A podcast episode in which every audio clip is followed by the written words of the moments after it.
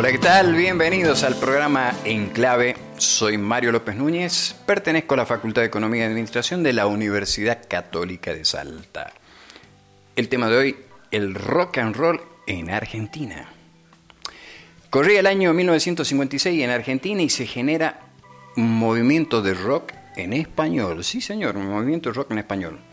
Lógicamente, con características propias, como quien dice en italiano, fatto in casa, o sea, hecho acá en casa, con rótulos particulares, donde van a ir comenzando a aparecer personajes de la música que van a tener niveles internacionales. Escuche bien, yo le voy a nombrar una persona que usted probablemente jamás la escuchó.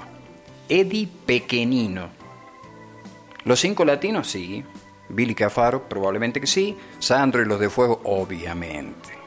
Ahora, yo nombré a este caballero Eddie Pequenino. Usted va a decir, ¿pero de qué me está hablando? Bueno, yo le estoy hablando de un señor que en realidad era Eddie Pechenino, nacido en Buenos Aires un primero de abril de 1928. Lógicamente tuvo largura de vida, falleció el 21 de julio en Buenos Aires del año 2000. Fue un músico trombonista, cantante de jazz y de rock and roll, comediante argentino y es más, ampliamente considerado como el padre y fundador del rock and roll en Argentina. Escuche, en 1956 forma la primera banda de rock and roll de Argentina y realizó las primeras grabaciones de ese género acá en el país. Integró lo que es muy conocido, tal vez los abuelos se acuerdan, del Club del Clan. Dirigió la orquesta del programa de televisión Domingos para la Juventud. En compañía de Marianito Mores, hizo el primer mega show realizado en la Argentina en Buenos Aires, Canta el Mundo. En el año 1956 recibió el premio Martín Fierro como la revelación del año. Ahora bien, yo dije el primer o la primera banda de rock y bueno, tenía un nombre, sí, se llamaba Mr. Roll y sus Rocks. Un poco americano con con argentino, diría un amigo, no, con espíritu argentino. Con Arturo Schneider en saxo tenor, Franco Corvini en trompeta, Bubi Lavecchia en piano y Rea en guitarra, banjo con trabajo y Jorge Padín en batería. La primera grabación de la que se tiene historia es aproximadamente los primeros días de diciembre de 1956.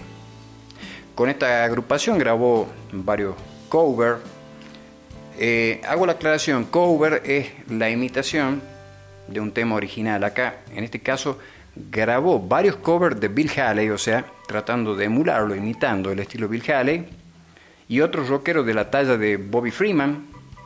Eh, hay temas que se conocen lógicamente, See You Later, Alligator, hasta luego Cocodrilo, eh, Mambo Rock, Cry More, Rock, Shake Retroland Rock, y lo más curioso, un tema que se llamaba Rancho Rock. Usted dice, ¿Rancho Rock? Sí, Rancho Rock. En el mismo año también participa de la primera grabación cantando en español, algo muy gracioso. El nombre del tema, Rock con leche, de carácter cómico y humorístico. Pero estamos llegando ya casi al final. Y por supuesto que esto del rock and roll recién empieza, así que yo le diría, no se pierdan la sintonía, el próximo programa. Y lógicamente, quien les habló, Mario López Núñez, le da las gracias y estaremos encontrándonos nuevamente.